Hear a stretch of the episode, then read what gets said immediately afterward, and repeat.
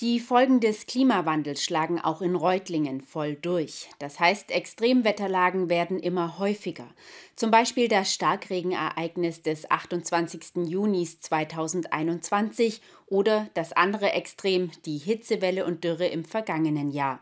Jetzt gilt es, die Stadt besser auf solche Ereignisse vorzubereiten, die wasserbewusste Stadt zu schaffen. Das können aber Verwaltung und Stadtentwässerung nicht allein. Hier ist jeder einzelne Grundstücksbesitzer und jede einzelne Grundstückbesitzerin gefragt. Deshalb hat die Stadtentwässerung einen Leitfaden herausgebracht, der jetzt im Rathaus vorgestellt wurde. Klimaneutral sein. Auch die Stadt Reutlingen hat sich dieses Ziel gesetzt.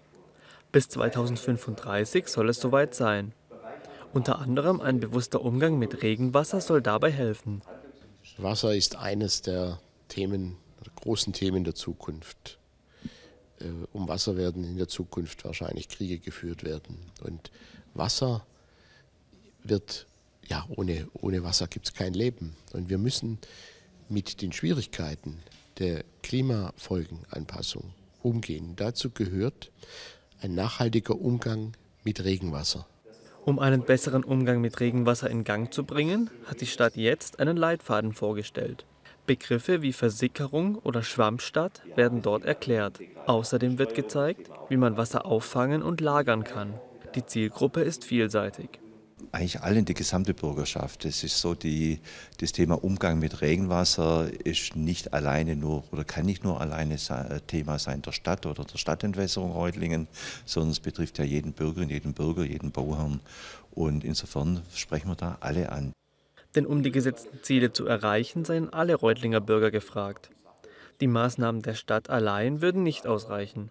Deshalb haben wir in dieser Broschüre ganz viele Maßnahmen entwickelt, die eben auch den einzelnen Eigentümer ansprechen sollen. Und da gibt es ganz einfache Maßnahmen schon, dass einfach die Vorgartenfläche entsiegelt wird, dass man eben das Regenwasser in einer Regenwassertonne sammelt und eben dann eben zum Bewässern der Pflanzen nutzt oder eben das Modell des Urban Gardenings. Dabei kommen Erträge aus der urbanen Landwirtschaft, zum Beispiel Pflanzen, dem direkten Umfeld zugute. Das Bewusstsein für den Umgang mit der Klimaproblematik ist nicht zuletzt auch wegen Wetterphänomenen in der jüngeren Vergangenheit entstanden.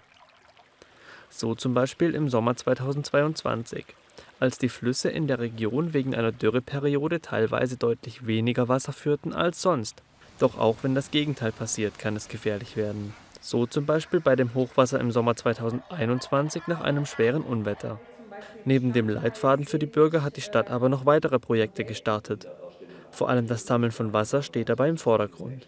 Wir haben drei Modellprojekte parallel zu diesem Leitfaden Regenwasser entwickelt. Und das ist zum einen die Justinus-Kerner-Straße und dort sind beispielshaft äh, sind Flächen entlang der B28 kaskadenartig vorgesehen, auf denen das Wasser zurückgehalten wird, versickern kann und auch verdunsten.